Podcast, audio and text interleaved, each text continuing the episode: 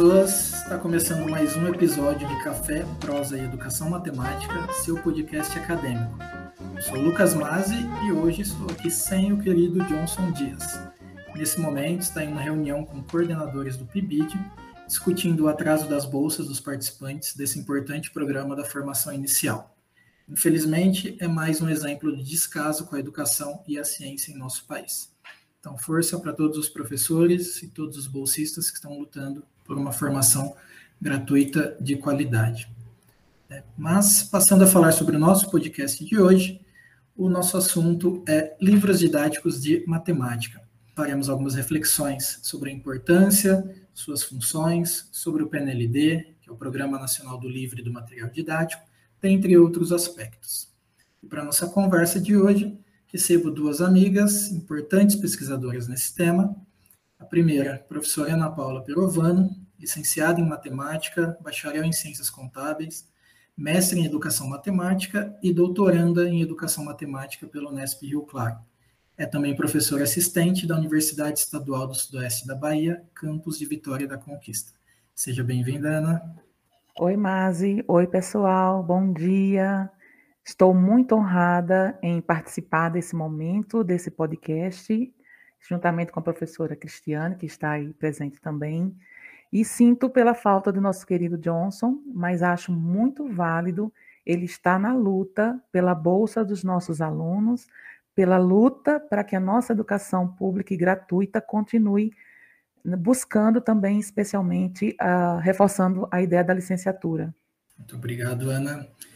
Temos também a professora Cristiane Azevedo dos Santos Pessoa, que é pedagoga, possui mestrado e doutorado em educação e é professora da pós-graduação em Educação Matemática e Tecnológica, EduMatec, e da área de ensino de matemática no curso de Pedagogia, no Departamento de Métodos e Técnicas de Ensino da Universidade Federal de Pernambuco. Seja muito bem-vinda, Cris.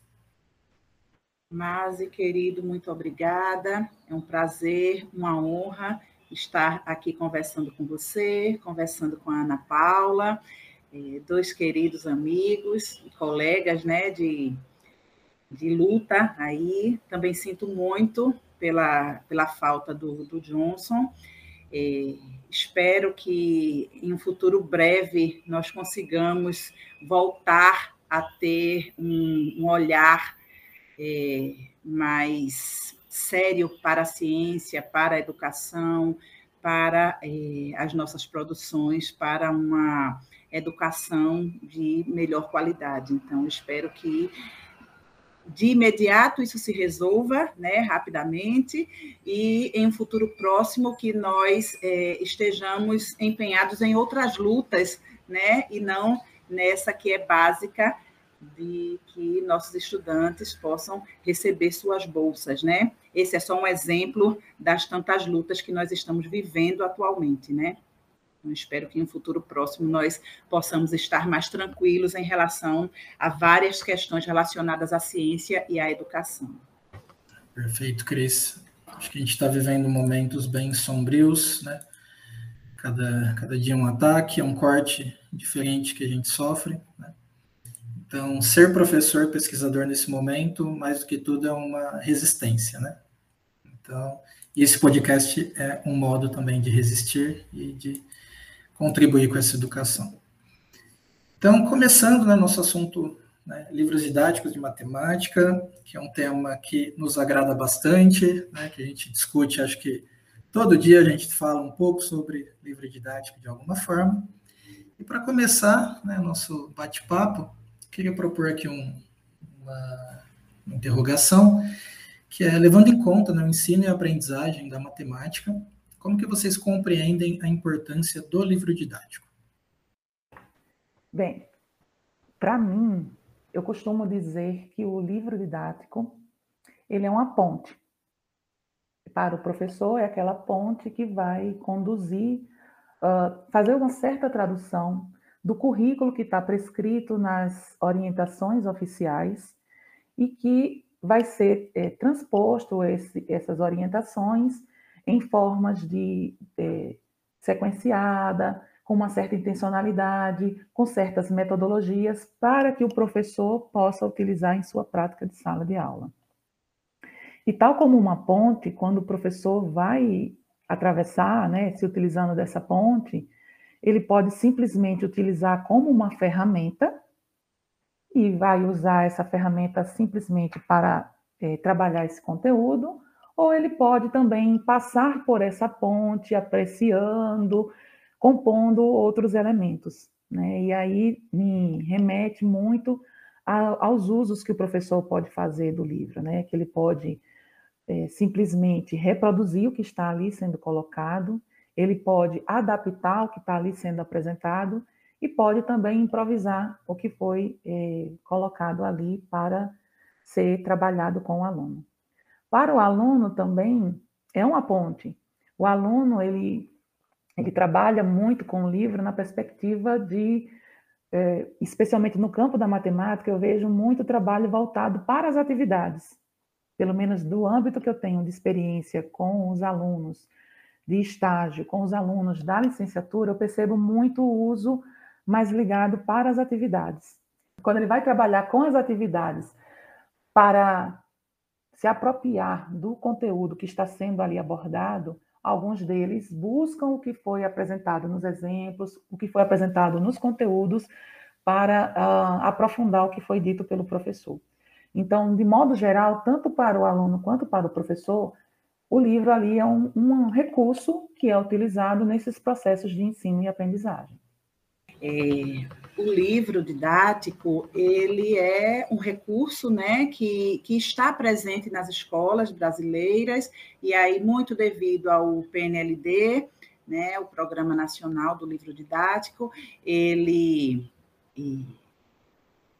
se tornou, né, ao longo do tempo, ao longo da história do próprio livro, do uso do livro, ele se tornou um recurso que está na mão dos professores, que está na mão dos estudantes, como Ana colocou, né, acaba se tornando uma ponte para professores e para estudantes, e é, como o sacristã coloca, acaba também sendo o currículo apresentado aos professores, né? Aí, do currículo prescrito, dos documentos oficiais, é, nos documentos oficiais, ele passa a ser o currículo apresentado aos professores, e aí o uso, também, como a Ana colocou, não é o uso que o professor faz, é, é importante, né? É fundamental, e aí tanto o professor é, aí Arrojo coloca, né, professor tanto pode fazer uso é, como o, o, único recurso e aquele recurso que vai direcionar a sua prática e as suas escolhas, é, como pode fazer uso é, como, um, como mais um, mais um recurso né, a ser utilizado e dentre outros tantos recursos que poderão ser utilizados na, na sala de aula. E aí a gente pensa assim, é, como é que eu posso é, melhorar esse, esse, esse recurso. Né? Olhando para a prática do professor, e aí eu venho trazer as pesquisas, né? Você, Masi, você, Ana, eu somos pesquisadores de, do livro didático, e aí, quando a gente olha para as pesquisas, a gente vê que o livro didático vem se modificando ao longo do tempo. Na sua tese, você, Mazi, vem trazendo um pouco, do, um pouco não muito, né, do histórico do livro didático lá dos anos de 1800. É, e aí, quando a gente olha para uma história mais recente, o livro didático desde os anos 90, com, com uma avaliação mais sistemática, né, mais oficial, com o PNLD, outras avaliações existiram, mas essa que nós temos é, atualmente. É, o livro ele vem se modificando em qualidade, por que, que ele se modifica? Autores e editoras têm interesse em vender o livro didático para o maior comprador de livros didáticos do, do Brasil, que é o Ministério da Educação. Então, para ser aprovado, é necessário atender a determinadas demandas, atender a determinados critérios, e com esses critérios colocados, com essas demandas, e aí mesmo quando o livro é aprovado, mas quando sai lá no guia algumas críticas, alguns direcionamentos, os autores na edição seguinte, vai no edital do, seguinte, né, vão tentando modificar e melhorar é, o que é abordado no livro didático. E aí, esse é um ponto que eu vejo como um ponto positivo, não é um ponto é, para se pensar, porque o livro didático, a produção do livro didático precisa andar de mãos dadas com a pesquisa. E aí, o que está lá no guia é fruto de pesquisas, né? Aí eu costumo dizer que não está no guia, não é importante porque está no guia foi parar no guia do livro didático do PNLD porque é importante, porque já foi pesquisado anteriormente, né? Então é, é preciso de fato que o livro didático ande de mãos dadas com é, as pesquisas que são realizadas na área. Com isso, eu não estou dizendo que o livro didático está perfeito, nunca estará jamais. Né? Nós temos críticas, nós três sabemos bem aqui o quanto de crítica nós fazemos ao material, mas com o, o, o, Programa Nacional do Livro Didático, isso aí vem se modificando e vem, de alguma forma, é, melhorando. E aí nós esperamos que, que melhore cada vez mais, né? Aí Sim. também, desculpa, Ana. Não, não, pode fechar aí a gente também vem com a mesma fala que nós fizemos no início, né? Eu espero que em um futuro bem próximo é, isso seja de fato melhorado, não é? Porque atualmente algumas ideias aí meio estranhas também vêm permeando aí a produção do livro didático. Desculpa, Ana. Não, não, Cris, que é isso. Uh, eu concordo contigo que o, o livro didático, é, especialmente no que tange aqueles que estão no âmbito do PNLD, e aí vai também os outros também na mesma linha, né? Ele tem melhorado muito de qualidade.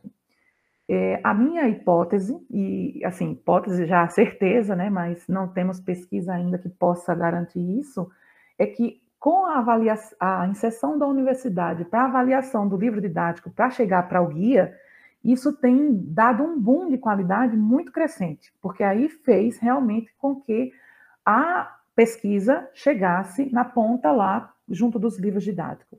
E isso vai sempre se alimentando, como você bem mencionou. Então, todas as, as indicações que os avaliadores sentiram por falta, que acham interessante retomar, e os ajustes de extensão do conteúdo ou indicações de metodologia, isso são é, pontos importantes que começam a ser levados para as outras edições dos livros didáticos e vai avançando em níveis de qualidade eu penso que, que a avaliação do, do que é feita junto com os professores da academia e os professores da educação básica, isso deu um, um up muito grande para o programa.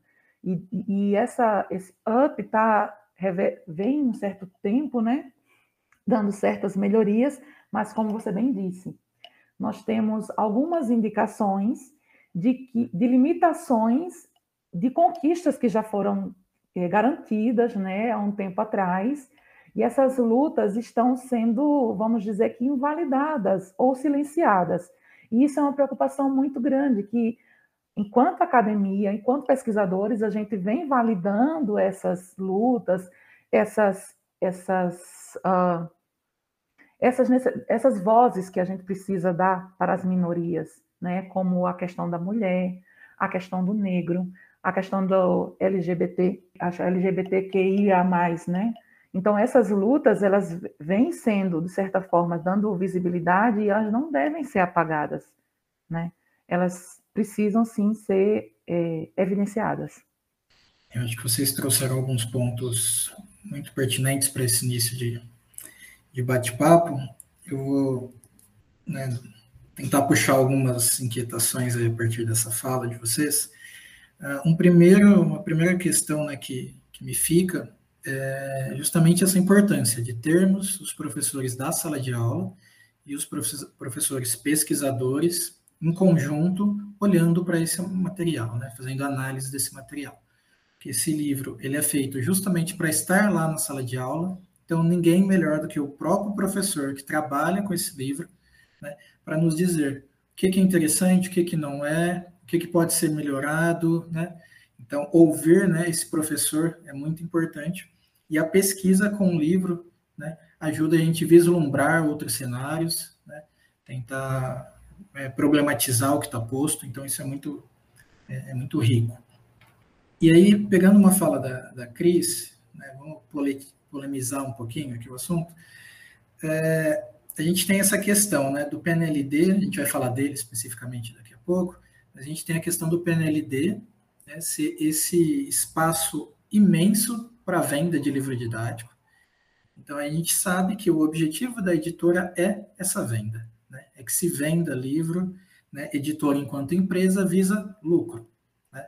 E a gente está com material, né, com recurso educacional, que a gente está preocupado com o ensino, com a aprendizagem, né, com essas questões. Então aí eu só para é, a gente pensar um pouco, né? Existe um conflito de interesses, então, será nessa produção desse livro? Então, eu preciso produzir algo, mas esse algo precisa ser vendido.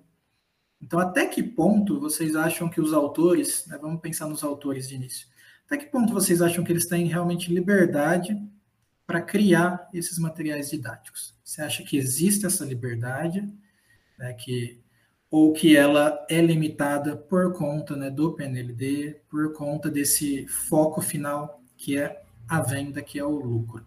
Né? Acho que não tem como falar de PNLD sem ter esse olhar né, que, é, que necessita de um investimento absurdo financeiro que a gente conhece. Né? O que, que vocês pensam sobre isso?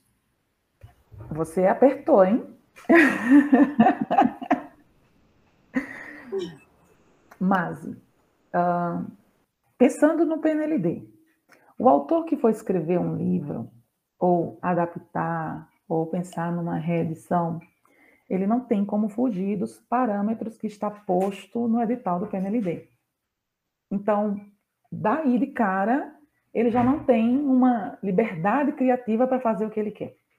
Então, a partir desse ponto, eu imagino que já há uma certa limitação do que ele vai apresentar ali, tendo em vista que ele precisa atender os objetivos, pensando na venda para o PNLD especificamente.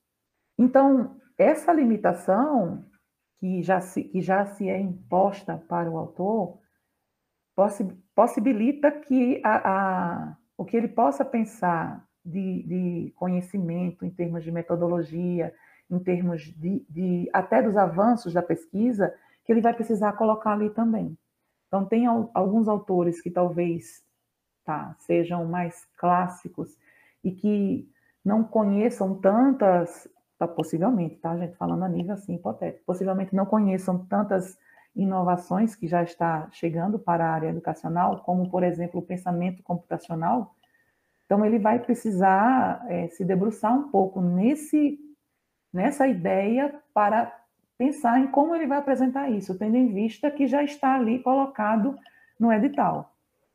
Uh, e também tem uma certa limitação do número de páginas, que o edital já faz isso. Então, algo que ele ia pensar em talvez explorar um pouco mais de profundidade, isso talvez ele já não consiga.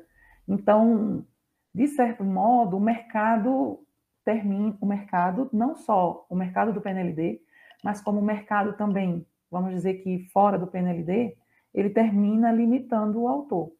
E aí eu acho que ele seria, criando um livro ele somente como ele estava pensando, seria meio que insubordinado. Particularmente, eu ainda não conheço um livro didático de matemática insubordinado. Particularmente, né? Pode até ser que tenha, mas eu ainda não, não conheço. Seria, assim, bem interessante, né? Termos no mercado algo assim nessa vertente. Ana, gostei da, da tua fala, da última, gostei da fala toda, óbvio, e aí eu vou pegar a última palavra, né? O livro didático insubordinado, é, de fato, eu também não, não conheço, e eu acho que no âmbito do, penso que no, no âmbito do PNLD, ou a gente fala no âmbito do PNLD, mas é, todos estão, não é? Porque os aprovados estão e os reprovados tentaram entrar, né? E aí, é, de alguma forma, eles vêm tentando, né? Autoras e autores e editoras tentando é, atender às demandas. E aí eu volto novamente para a Sacristã, quando ele diz que, assim, em termos gerais, o currículo cumpre as orientações e as regulações econômicas, políticas e administrativas para o sistema educacional e para os profissionais da educação. Né? E aí, é, de, de fato, a, a, a insubordinação ela fica é, difícil de, de, de, acontecer. E aí eu fiquei pensando, Ana, que outros materiais poderiam ser.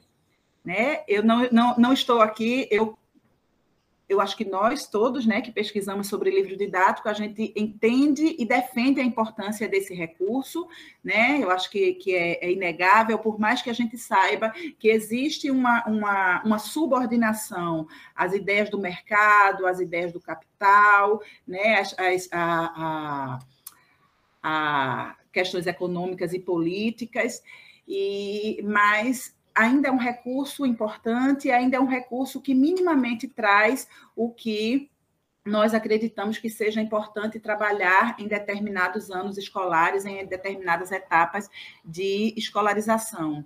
É, mas o professor pode fazer uso de outros recursos, e aí eu vou para a formação do professor, não é? Talvez os autores e as editoras não consigam ser insubordinados, mas o professor pode e deve ser né, insubordinado. O professor pode e deve ir em busca de outros recursos. É, então, assim, é possível o professor fazer um trabalho insubordinado porque o professor tem é, essa entre aspas, liberdade, né? Mas aí a formação do professor é fundamental para isso. É preciso que o professor esteja formado não só em relação a questões didáticas, a conhecimentos didáticos e pedagógicos, a conhecimentos de conteúdo, mas a uma visão crítica. Eu vou dar um exemplo aqui de um material que nós da, aqui da UFPE, o Centro de, de Educação e Estudos em Linguagem, o CEL, que é do Centro de Educação da universidade que eu trabalho. Nós produzimos, junto com a Fundação Getúlio Vargas, é, com autorização da UFPE, fizemos essa produção, a produção de almanaques específicos para o ciclo de alfabetização, específicos para o Maranhão. E aí, nesses almanaques, nós temos, nós construímos, junto com os professores, um olhar específico para a regionalidade, para a cultura é, maranhense, para as diferentes vozes que estão lá no Maranhão, nas diferentes áreas do conhecimento, inclusive na matemática. E aí, como o almanac é um material brincante, né? Primeiro, a, primeira característica é a característica brincante, lúdica, mas por trás dessa característica lúdica, nesse material específico, existe a característica de trabalhar conceitos. E aí, um ponto que, que eu quero destacar é que esse material foi produzido especificamente para este Estado e para as características desse, deste Estado. Há alguns anos atrás, é, nós produzimos para o, o Almanacs também para o governo de Pernambuco. E aí, esses materiais estão disponíveis na internet, no site do governo de Pernambuco, é, também com a mesma característica, com a pernambucanidade, com, inclusive tem assim, é, falar o pernambuquês, né, características do, de, de, do pernambucano, da linguagem pernambucana. Então, é, eu estou trazendo esses exemplos, e aí, quando a gente trabalha, conversa com os professores, aí, esse é o único recurso que eu vou trabalhar, Cris? Não, não é o único recurso de forma nenhuma, é mais um.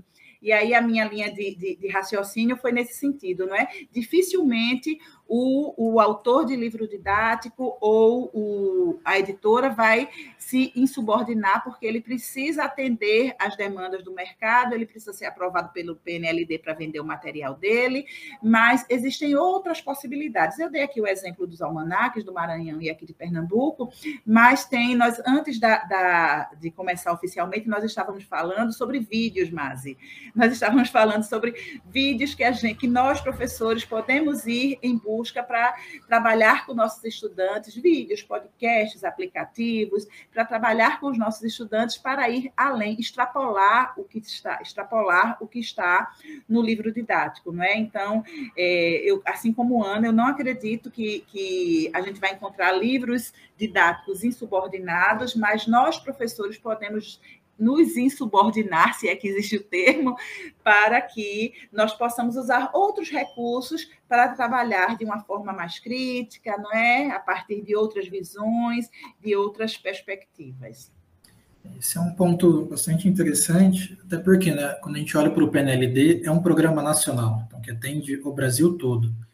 Então, dificilmente você consegue é, exaltar as diferentes realidades, né, é, existente, né? Porque mesmo dentro de um estado a gente tem diferenças gritantes, né? Temos estados aí gigantescos no, no país, de um para o outro essa, essa, essas diferenças também saltam. Então realmente a gente vê que é um material que ele tenta apresentar vários elementos, mas a gente tem essa consciência, né, que ele visa atender o país como um todo. Né? E aí eu acredito que essa sua fala muito boa, Cris, né, do papel do professor frente ao livro. Então isso é uma consideração, né, que eu acho que a gente sempre pontua que, bom, nós fazemos pesquisas com o livro, a gente pode olhar, né, como determinado conteúdo está naquele livro, como determinada atividade é, é apresentada, como a abordagem é feita, mas a gente nunca pode esquecer que existe um professor e existe um aluno que vai utilizar esse livro. E que essas ideias que são propostas ali, elas podem é, se modificar ou não, inclusive. Né? A Ana, no começo da fala dela, ela trouxe né, os diferentes usos, né, que a gente pode seguir o livro de cabo a rabo, né, esse não é, a gente não, não vai fazer uma, um julgamento aqui se é algo bom ou não, né, mas isso existe, isso pode acontecer, né? Se o material ele é aprovado, significa que ele tem uma né, atingiu a qualidade esperada, então né, faz sentido esse uso, assim como algumas adaptações ou realmente o, o improviso né, que ela traz. Então aqui queria, né, indo aí para a nossa segunda pergunta, aqui acho que a gente já apontou né, algumas das questões do PNLD, mas como que vocês veem esse, esse programa? Né? Aqui a gente já falou alguns aspectos, né, pouco negativos, que é o acaba esse engessamento, né, acho que eu posso falar, utilizar essa palavra, a limitação de páginas, como a Ana trouxe, né, então a gente tem esse lado, né, mais negativo. É, como que vocês enxergam, né, quais são os pontos positivos que um programa como esse possui? É, acredito, se eu não estiver enganado, é o único programa, né, é, o único, é o único país que tem um programa desse tamanho. Né? Pelo menos é a informação que a última informação que eu tenho. Se eu estiver errado, vocês me corrijam. Então, isso é, realmente é um ganho para a gente. A gente tem que ficar orgulho, orgulhoso desse programa e trabalhar para cada vez melhor e mais. Que vocês, como vocês enxergam esse OpenLD de hoje? Como nós, nós conversamos no, no início, o PNLD ele acaba impulsionando, não é? acabou impulsionando a qualidade do, do livro, né? a qualidade de, não só dos conteúdos, da forma como o conteúdo é apresentado, até da correção, né? Porque a gente vê que antes de, dessa avaliação mais sistematizada e sistemática que o PNLD faz, é, eram encontrados muito erros muitos erros conceituais, né? Nos livros didáticos. E aí, como é um critério de exclusão, atualmente é, se encontra muito menos, né? E aí se encontra passa pela, pela, pelo olhar, pela análise, e aí, como Ana colocou no início, passa pela, pela análise de especialistas na área, né, que as pessoas que estão nas universidades, e passa pelo olhar do professor. Então, essa, essa, os erros conceituais, eles são é, quase que dirimidos, né? Eles, eles diminuíram muito. É, e aí a abordagem também, eu quero trazer um exemplo para falar dessa, dessa força que o, o PNLD tem para a melhoria da qualidade do, do, do, que é proposto no livro. Lá nos anos 90, em 1996, eu era estudante de, de graduação ainda estudante de graduação, e aí fiz junto com, com duas colegas, com a professora Ruth Borba e a professora Regina Santos, é, um olhar, uma análise para os problemas de estruturas aditivas presentes nos livros didáticos aprovados no PNLD de 1996. E aí, é, nós olhamos para este material, na época eu era, como eu falei, estudante de pedagogia, eu e Regina, e fomos orientadas pela professora Ruth Borba e é, nós analisamos de todos os livros aprovados os problemas de estruturas aditivas presentes nesses livros, né? Problemas de adição e de subtração, com um olhar para a classificação de Vergniaud e de Carpenter-Moser. E o que nós encontramos como resultado é que havia pouquíssima diversificação de tipos de problemas. Então, os problemas é, que apareciam eram basicamente problemas de, de, combinação com todo desconhecido, que é assim, é, Lucas tem três canetas, Ana Paula tem, tem cinco canetas, quantas canetas eles têm ao todo? Ou problema de mudança, que é, é Ana Paula tem oito canetas, deu cinco para a Mase, com quantas ela ficou, né? Um problema, são problemas mais comuns, e aí esses é que estavam em todas as coleções, eu não lembro exatamente quantas foram as coleções que nós analisamos, mas foram todas, e aí o que a gente encontrou foi isso, e problemas mais complexos não apareciam. Então, por exemplo, um, pro, um problema de igualização, que faz parte da classificação de Carter e Moser. É, Mase tem oito canetas e Ana Paula tem cinco. Quantas canetas, de quantas canetas Ana precisa para ficar com a mesma quantidade de canetas de, de Mase? É, esse, esse, tipo de problema de, que é de igualização não apareceu em nenhum livro naquela análise de 1996. E aí, eu não fiz, nós não fizemos mais análise de livro didático nessa perspectiva, mas eu, o que eu posso falar é da minha experiência no trabalho no curso de pedagogia com estudantes de pedagogia, e aí nós semestralmente analisamos livros didáticos de matemática dos anos iniciais. E é, o que nós temos visto é uma diversificação de tipos de problemas, inclusive alguns autores trazem a classificação. É engraçado, porque não é para trazer, não precisa, porque isso não é um conhecimento para o aluno, é um conhecimento para o professor. Mas eu acho que na, na ânsia de responder às demandas que estão lá no guia do livro didático, não é? que estão no PNLD, alguns autores até colocam, denominam o tipo de problema, seja de estruturas aditivas, seja de estruturas multiplicativas, né? Então coloca assim na multiplicativa, problemas de proporcionalidade, problemas de comparação, é, que não é necessário, né? Basta diversificar e trabalhar é, muito bem esses problemas com os estudantes.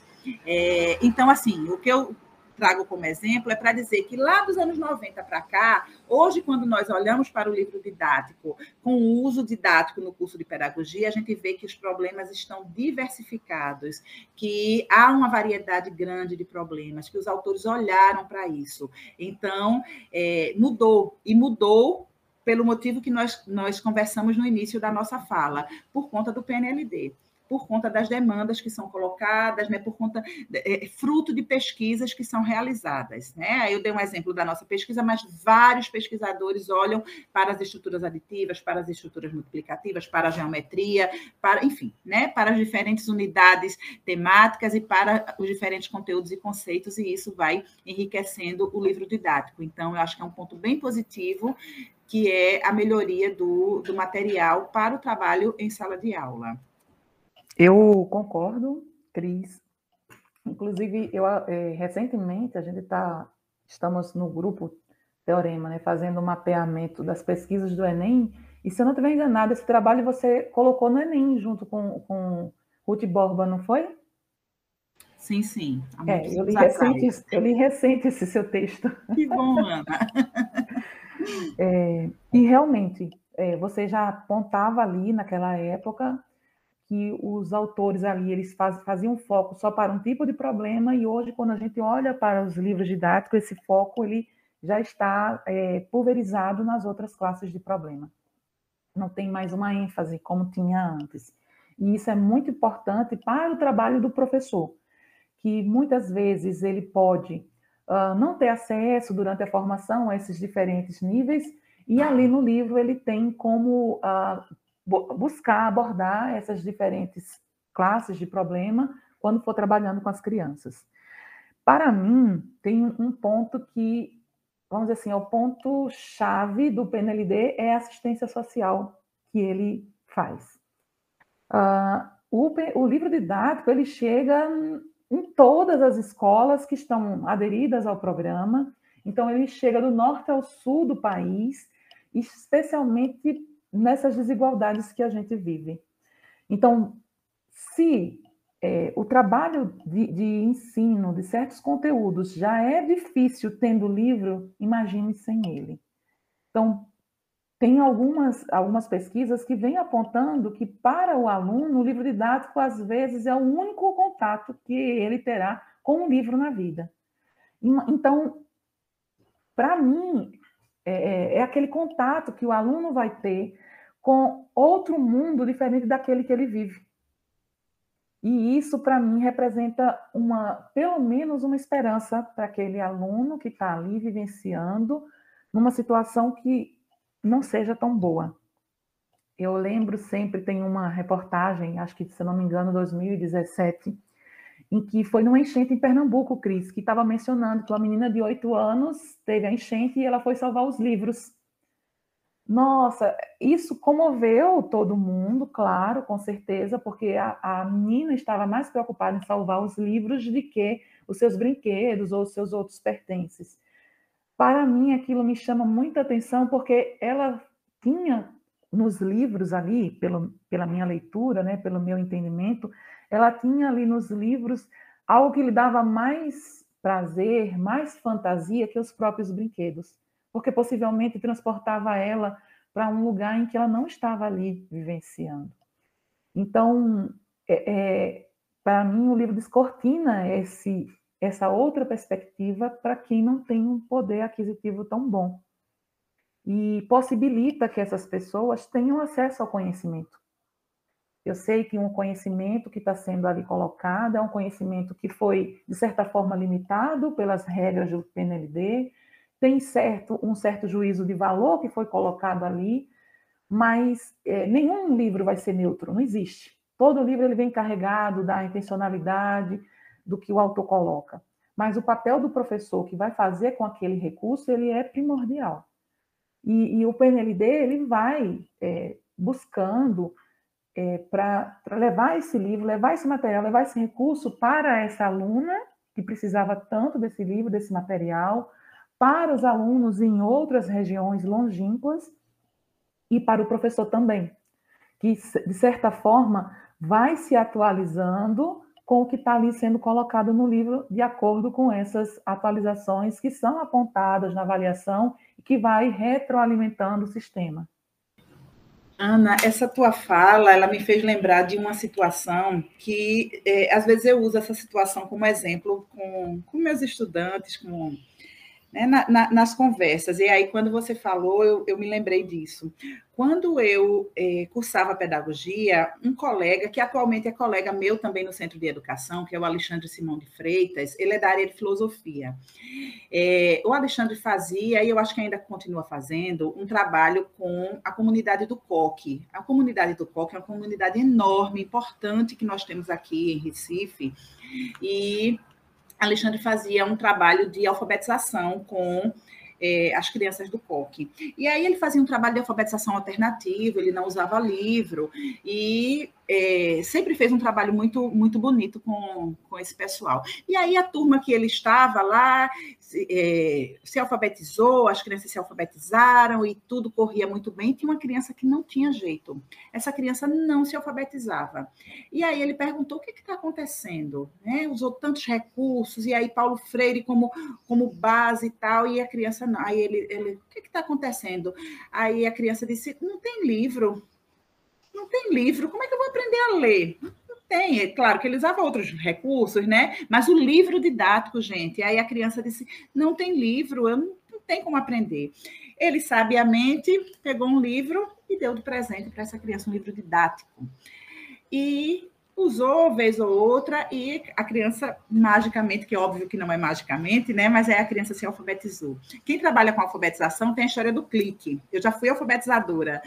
Meu, meu, minha primeira turma de, foi de alfabetização.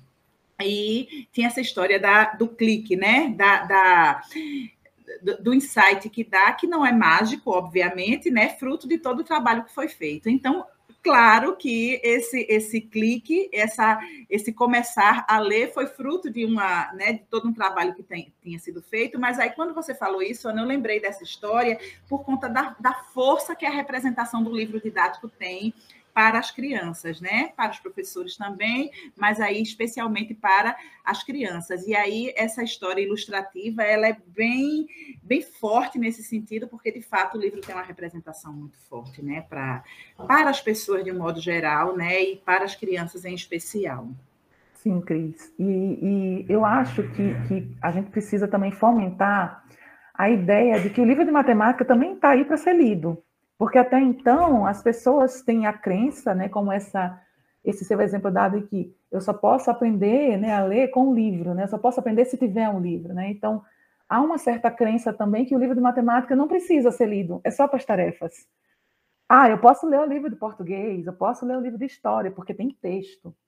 E essa ideia de que o texto matemático não precisa ser lido e só exercitado, acho que a gente precisa também trabalhar um pouco com ela, né? Eu penso que os livros eles vêm trazendo um pouco dessa, dessa perspectiva de quebrar né, essa crença, trazendo alguns textos, alguns boxes com algumas ideias para discussão e tudo. Eu acho interessante fomentar essa discussão da necessidade de retomar o livro didático enquanto objeto de leitura também. Né?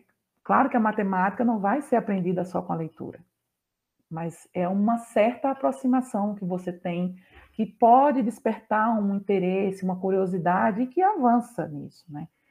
Eu acho muito importante. E, e a gente precisa ir olhando essas crenças que estão não só nos alunos, mas também tem algumas do professor, porque ele também vem, eu só posso dar aula se for seguindo aquele livro. E não é verdade. O livro é um dos recursos, como você bem pontuou, Cris. Eu posso usar os almanaques, eu posso usar os vídeos, eu posso usar o computador, posso é, me insubordinar, né? vamos usar lá a palavra, para poder usar outros recursos.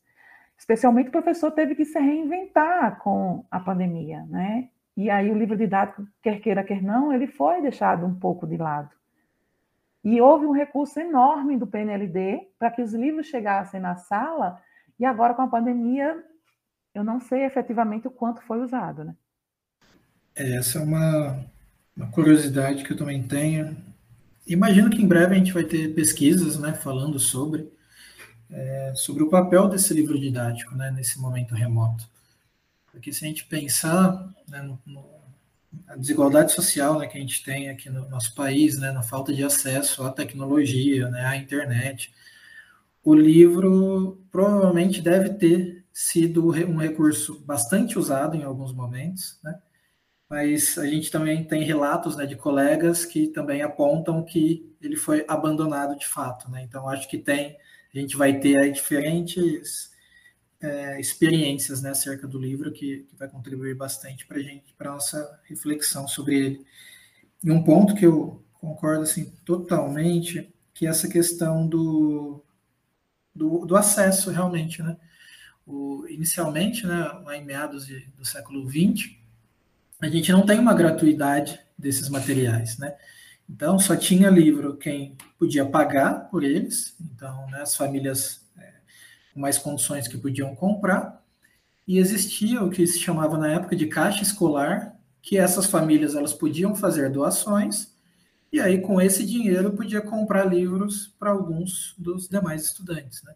Então, com o PNLD né, e com os investimentos, né, tudo isso, é, isso é sempre bom apontar, né? não é gratuito de bondade, né? então isso é, vem de impostos, vem né, do, de todo indivíduo né, que contribui, então é um retorno para a sociedade, isso é bom frisar, mas ele vem crescendo cada vez mais. E toda escola que queira, né, toda escola pública, né, que tenha vontade de participar do programa, ela tem condições para isso. Né? Então, é, esse acesso ele pode ser totalitário realmente, né, para todo aluno de escola pública. Né? E encaminhando aí também para uma próxima pergunta, acho que a gente já tocou em alguns pontos sobre ela, é só para a gente ir direcionando aí para o nosso final. Uh, acho que a gente já falou né, que o livro aqui muitas vezes é o único recurso que o professor tem à sua disposição. Né? A gente fala que ele pode usar vários outros, mas a gente sabe que em algumas realidades é o livro que está presente e ponto. Né? Uh, e, no entanto, né, na formação inicial de professores, nem sempre o livro é discutido, é analisado, é problematizado. Né? Eu, quando eu olho para a minha formação, por exemplo, na minha graduação eu não tive nenhuma discussão sobre livro didático. Parecia que era um elemento que não existia na, na, na questão do ensino e da aprendizagem da matemática. Né? É até curioso pensar numa formação inteira né, sem olhar para esse elemento tão fundamental. Então, vocês consideram necessário que haja um espaço para trabalhar o livro nos cursos de licenciatura, né, nas diversas licenciaturas, acho que a gente pode falar, né, não só da matemática, e nas universidades que vocês lecionam, né, vocês já comentaram isso, mas para re, retomar, vocês já têm ou tiveram experiências nessa direção, né, no trabalho do livro, nessa formação inicial? Sim, mas nós, nós organizamos, nós no curso de, eu vou falar pelo curso de pedagogia, que é onde eu atuo. É, nós somos quatro professoras eu, a professora Gilda Guimarães, a professora Rosinalda Teles e a professora Juliana Azevedo Montenegro. E a organização que nós fazemos do, do trabalho, da, nós temos duas disciplinas de, na verdade são três, mas uma é de estágio, é um estágio interdisciplinar com geografia e ciências, mas as duas disciplinas de fundamentos do ensino da matemática, fundamentos do ensino da matemática 1 e 2, nós olhamos para o livro didático, é, nós fazemos análise do livro didático junto com, com os estudantes, a gente trabalha os conceitos, as unidades temáticas, os conceitos nas unidades temáticas, é, e aí em, em o momento do trabalho, a gente olha para o livro didático, a gente analisa o livro didático junto com os nossos estudantes. E isso tem surtido um efeito bem interessante, porque muitas vezes, muitas vezes o estudante chega com um preconceito em relação ao livro. É, de um modo geral, é, as pessoas acham que é bonito dizer que não trabalha com o livro. É engraçado isso, né? Ah, eu não trabalho com livro didático. A gente escuta muito isso de, de, professor, mesmo que ele trabalhe, né? O colega professor, às vezes ele diz assim: não, eu não trabalho com livro didático, porque parece que é mais, mais construtivista, ou não sei.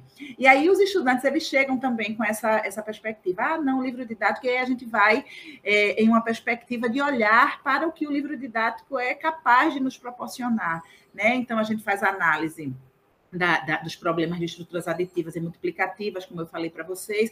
E aí, no nosso programa, o livro didático entra bem nessa, nessa, nessa análise desses dois campos conceituais, das estruturas aditivas e das estruturas multiplicativas, e, eventualmente, a gente também olha pra, para o livro didático quando a gente trabalha com grandezas e medidas, com geometria, e agora, mais recentemente, com a álgebra, né, que, que que oficialmente entrou no, no currículo com, com, a BNCC, é, com a estatística e a probabilidade, é, que aí é, é, é, objeto de estudo da minha colega e amiga Gilda Guimarães, né? Então, a gente olha pra, para as diferentes unidades temáticas, também fazendo uso do livro didático. É, e aí eu quero destacar um outro, um outro ponto, que é importante também na formação do professor, que é o, é o manual do professor. Né? O manual do professor ele é um recurso de formação continuada. É, é, um recurso que pode ser utilizado, porque a discussão que, que, que é feita no manual do professor, sobretudo nos, nos livros dos anos iniciais, é, aí eu estou falando especificamente dos livros de matemática, eu não sei falar de, de, de, outras áreas do conhecimento, mas o livro para, onde, para o qual eu olho e analiso, que é o livro de matemática, tem geralmente, de um modo geral, tem um manual do, do professor rico, porque aí vem fazendo uma discussão pedagógica, vem fazendo uma discussão eh, de avaliação, vem fazendo uma discussão sobre as possibilidades de extrapolação, e aí a gente entra, Ana, talvez nessa insubordinação, com mil aspas aí nessa insubordinação, não é? Mas talvez seja onde o, profe, o, o autor tem a condição de colocar, olha, vai olhar tal coisa, né? Faz uma, uma traz uma dica ou, ou traz ideias de extrapolação do que está posto lá. E aí o manual também é um, recurso que a gente tem trabalhado como uma possibilidade de formação continuada do professor. E aí eu vou falar também dos livros dos anos finais e do ensino médio, que eu não tenho visto isso. Geralmente, o manual do professor do, dos anos finais e do ensino médio é muito para a resposta a questões. E aí, é, recentemente, fiz análise de livro didático com Suede Azevedo, que foi me orientando de mestrado, olhou para as atividades de educação financeira, e aí, diferentemente de uma pesquisa que eu tinha feito com Laís Thalita Santos, que foi me orientando de mestrado também, nos anos, olhando para livros de anos iniciais, o manual foi importantíssimo. Já no estudo de Suede Azevedo, não foi o manual não foi importante, porque quando o Suede olhava para a atividade e olhava para o que o manual trazia, o manual só trazia resposta e não uma discussão que pudesse enriquecer a prática do, do professor, não é? Então, assim, uma crítica que a gente pode fazer é que os manuais do, do professor de livros de anos finais e de ensino médio poderia ser mais, mais rico, não é? Mais enriquecido.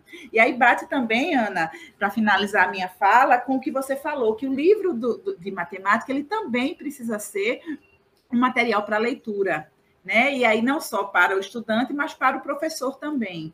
E aí, se o professor faz uso do manual, o professor dos anos iniciais, ele tem um bom de um modo geral, tá? Claro que existem as exceções, claro, mas de um modo geral ele tem um bom recurso ali para a sua formação continuada, para olhar o que é, que é possível fazer e é, às vezes não olha, né? Eu não tenho, eu não tenho uma pesquisa e nem conheço, deve, pode ser que tenha, mas eu não conheço pesquisa que trate disso. Mas o que eu escuto é, nas conversas, né? Até com os estudantes quando a gente trabalha lá, estudantes que já estão atuando em sala de aula é, ah, eu nunca olho para o manual.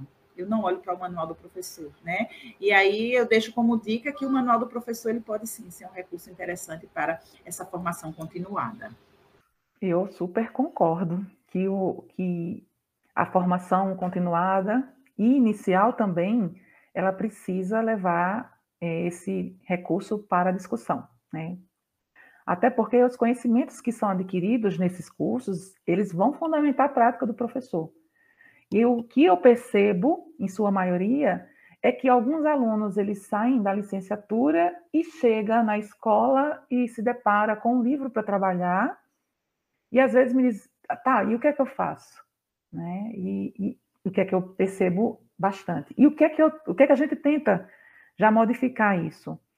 Uh, aqui na UESB, a gente tem, nas, nas disciplinas que são voltadas para a prática como componente curricular, uma discussão sobre material curricular, mas isso colocado, vamos dizer que, que de forma ainda superficial.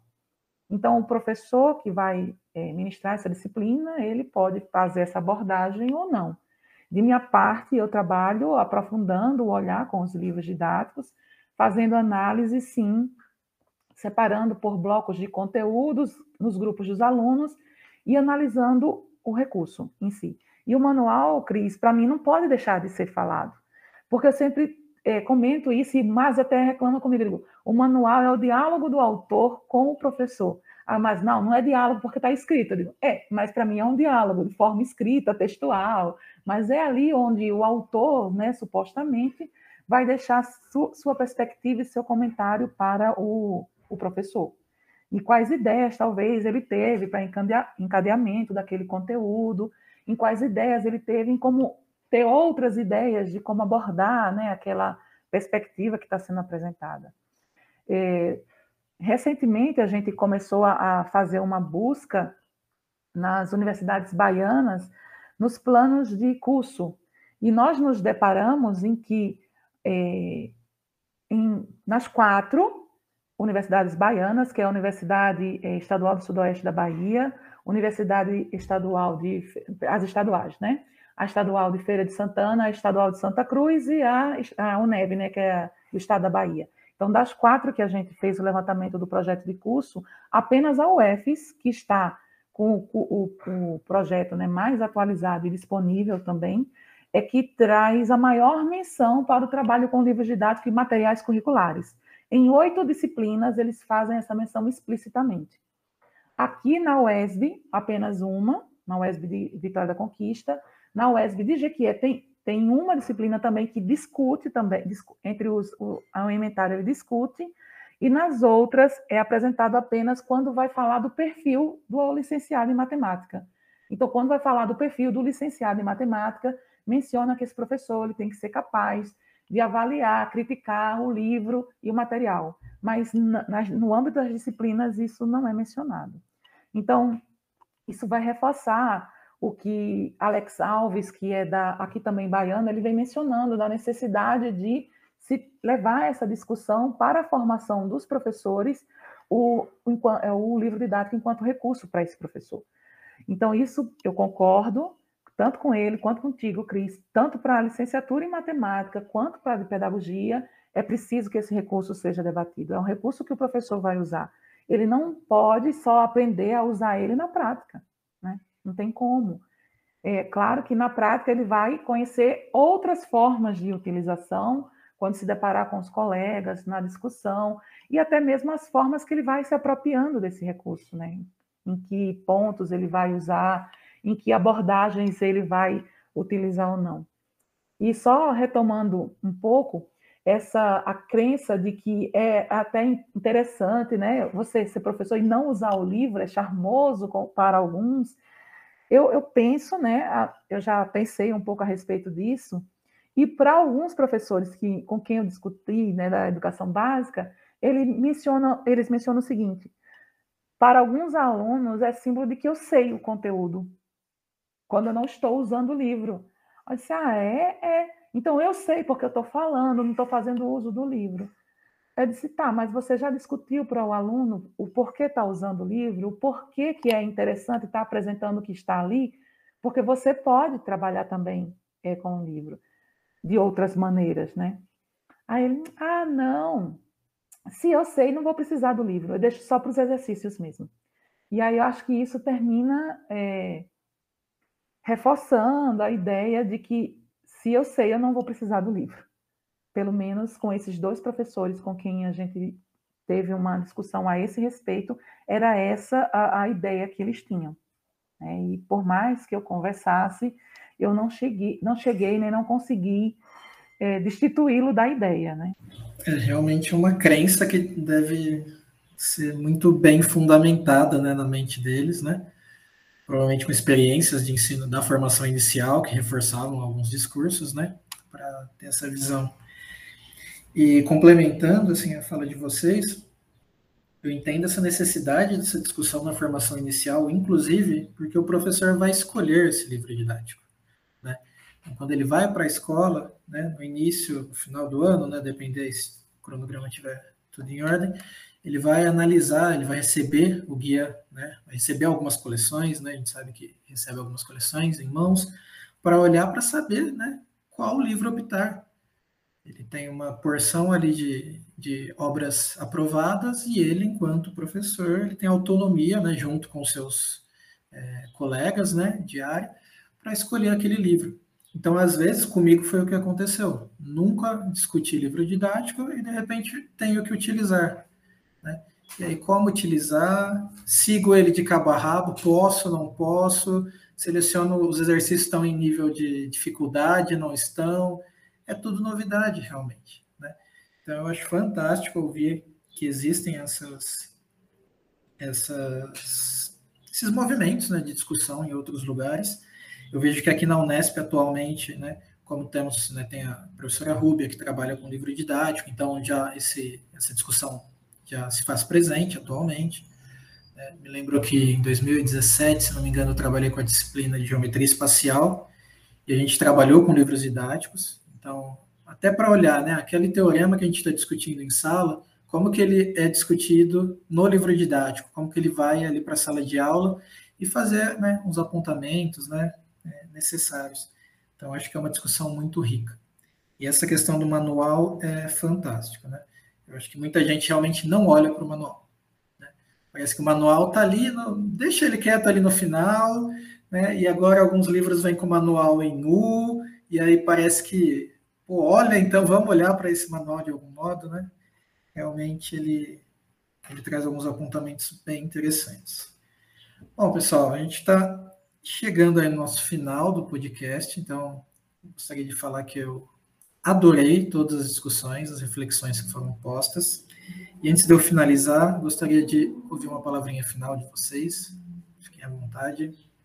Eu quero agradecer muito, Mazi, a você, a Johnson, que não está aqui, mas está conosco, né? É, a Ana, Ana Paula, pela, pela parceria. Nossas parcerias são sempre muito prazerosas, são sempre muito produtivas é, são sempre muito leves e gostosas, né? Então eu quero é, agradecer muito por essa manhã de conversa.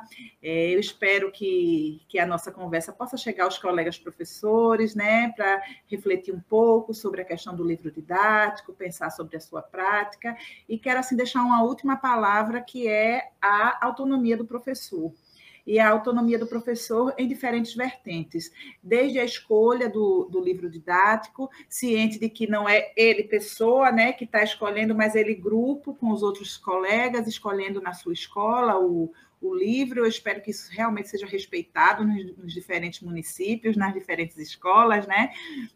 É, então, autonomia nesse sentido, mas autonomia também em relação ao uso do livro didático, que Ana falou muito, você também, Mase, colocou bastante, a autonomia que o professor tem é, para fazer uso desse livro, seja olha, é, trabalhando de ponta a ponta, né, seja trabalhando, trabalhando linearmente, ou fazendo escolhas, que é o que a gente espera, né? A gente não espera o trabalho linear de ponta a ponta, mas o trabalho fazendo escolhas sobre os melhores conteúdos, as melhores estratégias metodológicas, sobre o que cabe para ele, professor, e para aquela turma específica. E aí, este mesmo professor vai fazer uso do livro na turma A de uma forma, na turma B de uma outra forma, e aí deixando bem, bem, bem registrado que o livro é um recurso, não é? E não é o determinante da, da da, da prática do professor. Então, acho que a gente precisa, não pode perder isso de vista, que é a autonomia do professor para fazer uso desse material. E aí eu finalizo agradecendo a, a, a vocês três é, a Mase, a Ana Paula e a Johnson, e a, as pessoas, aos colegas, as colegas que vão nos, nos, ouvir e, de alguma forma, interagir né, com, conosco, porque quando a gente ouve, a gente, ou quando a gente lê, a gente interage com o leitor, como a Ana colocou, né? É um diálogo de alguma forma. Então, muito obrigada, gente. Um grande abraço. Bem, eu me sinto honrada em estar aqui hoje com vocês, discutindo o livro didático, que é um tema que é uma paixão, né? A gente se apaixona e vai é, em busca de descobrir um pouco mais, e quando chama, outra pessoa chama para discutir, vamos, vamos lá discutir. Eu lembro que uma das primeiras, uma das primeiras encontros que eu tive com Cristiane foi no EBEM, em que a gente, ela estava apresentando lá no EBEM, e eu fui conversar com ela, estava falando sobre livro didático. Eu disse, olha, eu vou também pesquisar sobre livro didático, acho muito interessante. E a partir daí nós trocamos algumas figurinhas, contato e assim sucessivamente.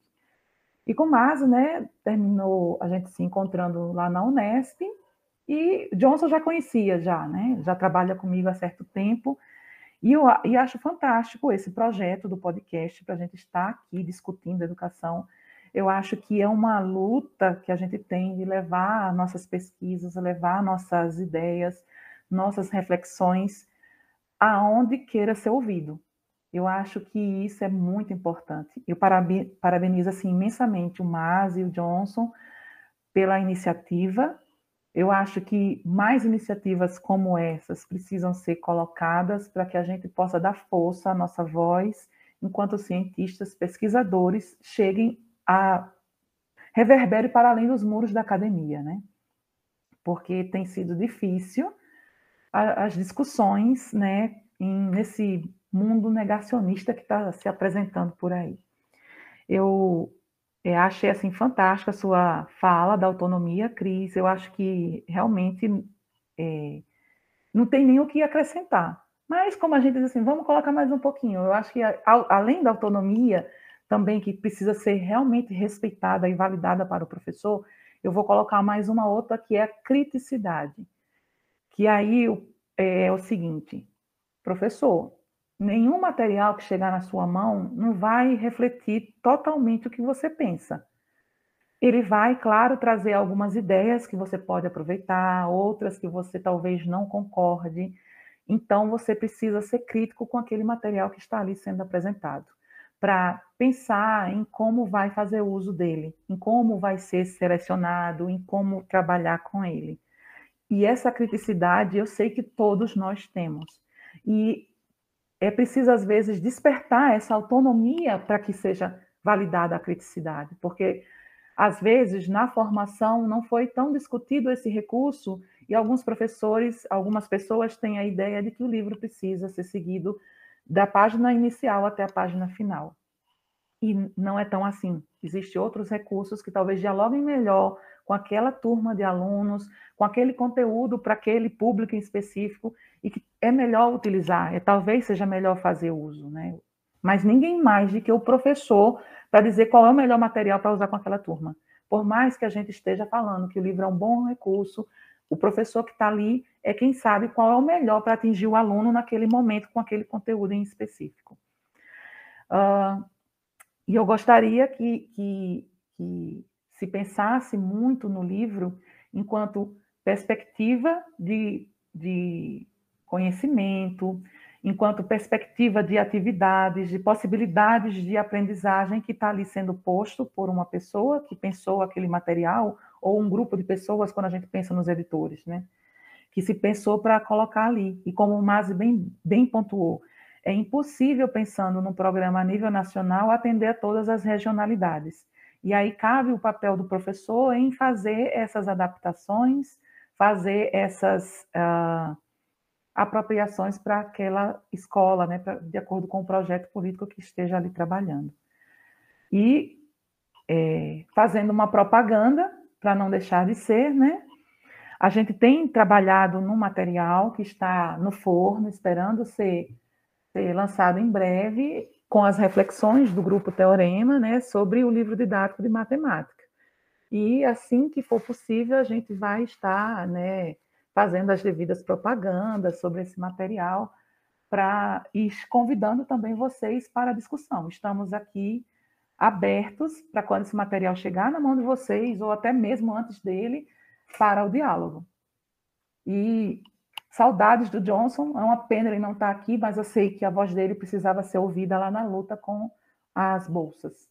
E estamos por aqui é, abertos para o diálogo. Um abraço a todos e tenham um bom dia.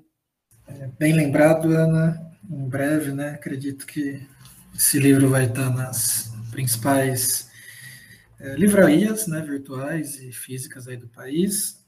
E a gente vai divulgar aí nos nossos, nas nossas redes com mais detalhe.